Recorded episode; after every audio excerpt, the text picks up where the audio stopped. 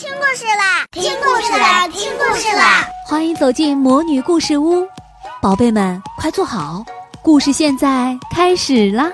魔女故事屋，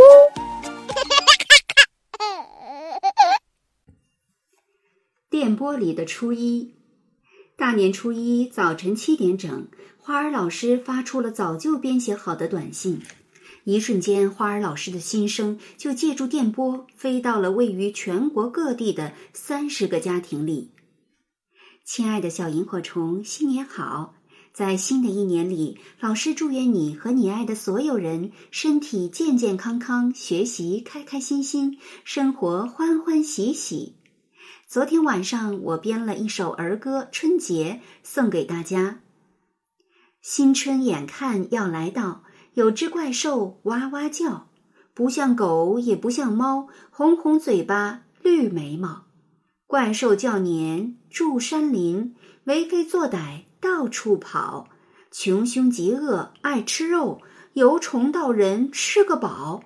还是人类智慧高，总结怪兽何时到？三百六十五天过，怪兽就会把人找。天黑之后来吃人，公鸡一叫。就逃跑。从此人们有防备，除夕守岁静悄悄，家家户户吃佳肴，过了子时乐淘淘，互相祝贺躲过年，兴高采烈放鞭炮，辞旧迎新天时好，人和雨顺风也调，耍狮子舞龙灯，扭秧歌踩高跷。南南北北共此时，大大小小齐欢笑。大年怪兽变佳节，人人都说过年好。今天早晨我把这首儿歌读了好几遍呢，现在请你也一起来晨诵吧。这首儿歌里讲的关于春节的传说故事，你能读懂吗？不懂的地方，你可以问问爸爸妈妈，也可以和他们一起去找一找答案。春节不仅是中国人最隆重的节日，也是全世界华人最隆重的节日。团圆这本书，你昨天看过了吗？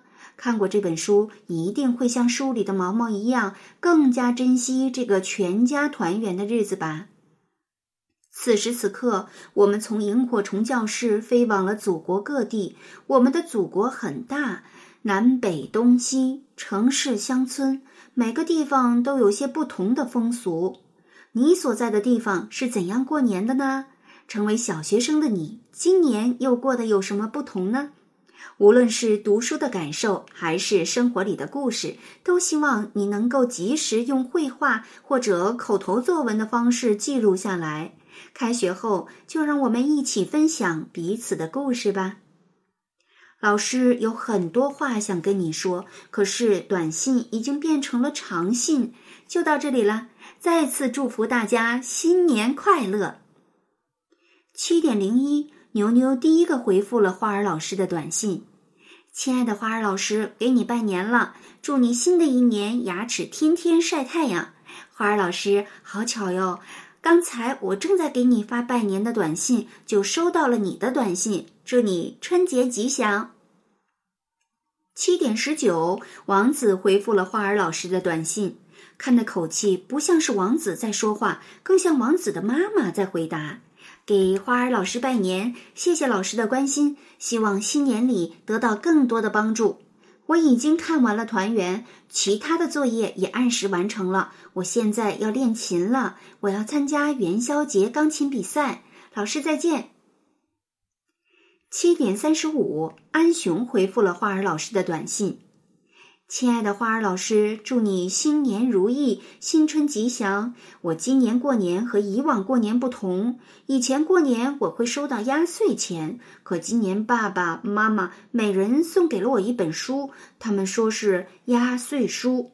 妈妈说，在很久以前，我们用的钱是铜做的，不是纸做的。”那时的压岁钱是一枚比铜钱要大、平时不能花的大铜钱，所以风俗也在不断的改变。今后我家的压岁钱全部会变成压岁书，以前过年我家里会买对联，但是今年爸爸让我亲笔写一副对联。我写的上联是“天增岁月人增寿”，下联是“春满乾坤福满门”。邻居看见了，夸我写得好。不过我给你写的一副对联比这一副写的更好。老师，等你回北京的时候，我就送给你。七点三十八，牛牛给花儿老师发去了第二条短信。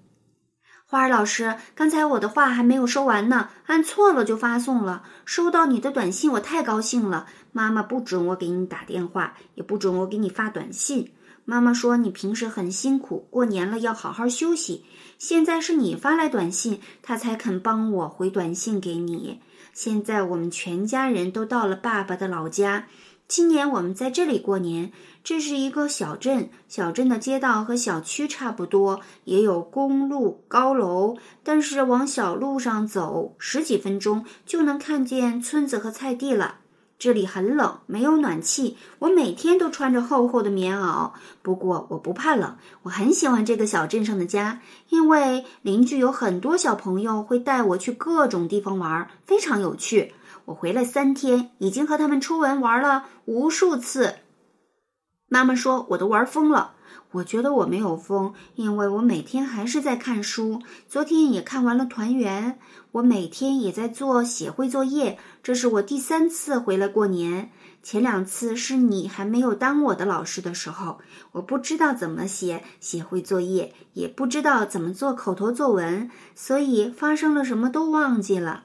今年我一定都记下来，这样等我回到北京见到你的时候，就能把所有的事情都告诉你。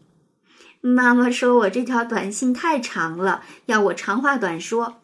老师，长话为什么要短说呢？而且既然话很长，又怎么才能短说呢？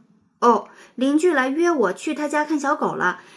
他家的狗妈妈前天生了三只小狗，它们软绵绵的，一只手掌那么大，实在是太有趣了。我昨天去看过一次，现在要再去看一次，可能明天也会看。反正我只要在这里，就像天天看见他们，就像我在北京，就像天天看见你一样。花儿老师，我去看小狗了，祝你不看小狗也开心。八点零二，林月楚给花儿老师回复了短信。花儿老师，祝你新年快乐！如果你在我家过年就好了。如果牛牛、安雄他们都在我家过年就好了。我很想你们，我很想上学，我天天读书，妈妈也在天天给我讲故事。八点十二，林月楚的妈妈给花儿老师发去了短信：“花儿老师，实在太感谢你了。”就不多说了。这些天很忙，但我每天都在按照你的要求和女儿一起读书。衷心感谢你，衷心祝福你。八点四十二，雷天龙回复了花儿老师的短信：“老师，我没有看团圆的书，因为我们来海南的时候忘记带这本书了。妈妈说回家再看也可以。海南很暖和，我住在海边的一间大房子里。爸爸妈妈昨天晚上打麻将，现在还没有起床。”这是我自己用拼音写的短信，老师，你说很棒吧？我收到了很多压岁钱，不过有一些钱放在妈妈那里，她说帮我存到存折里。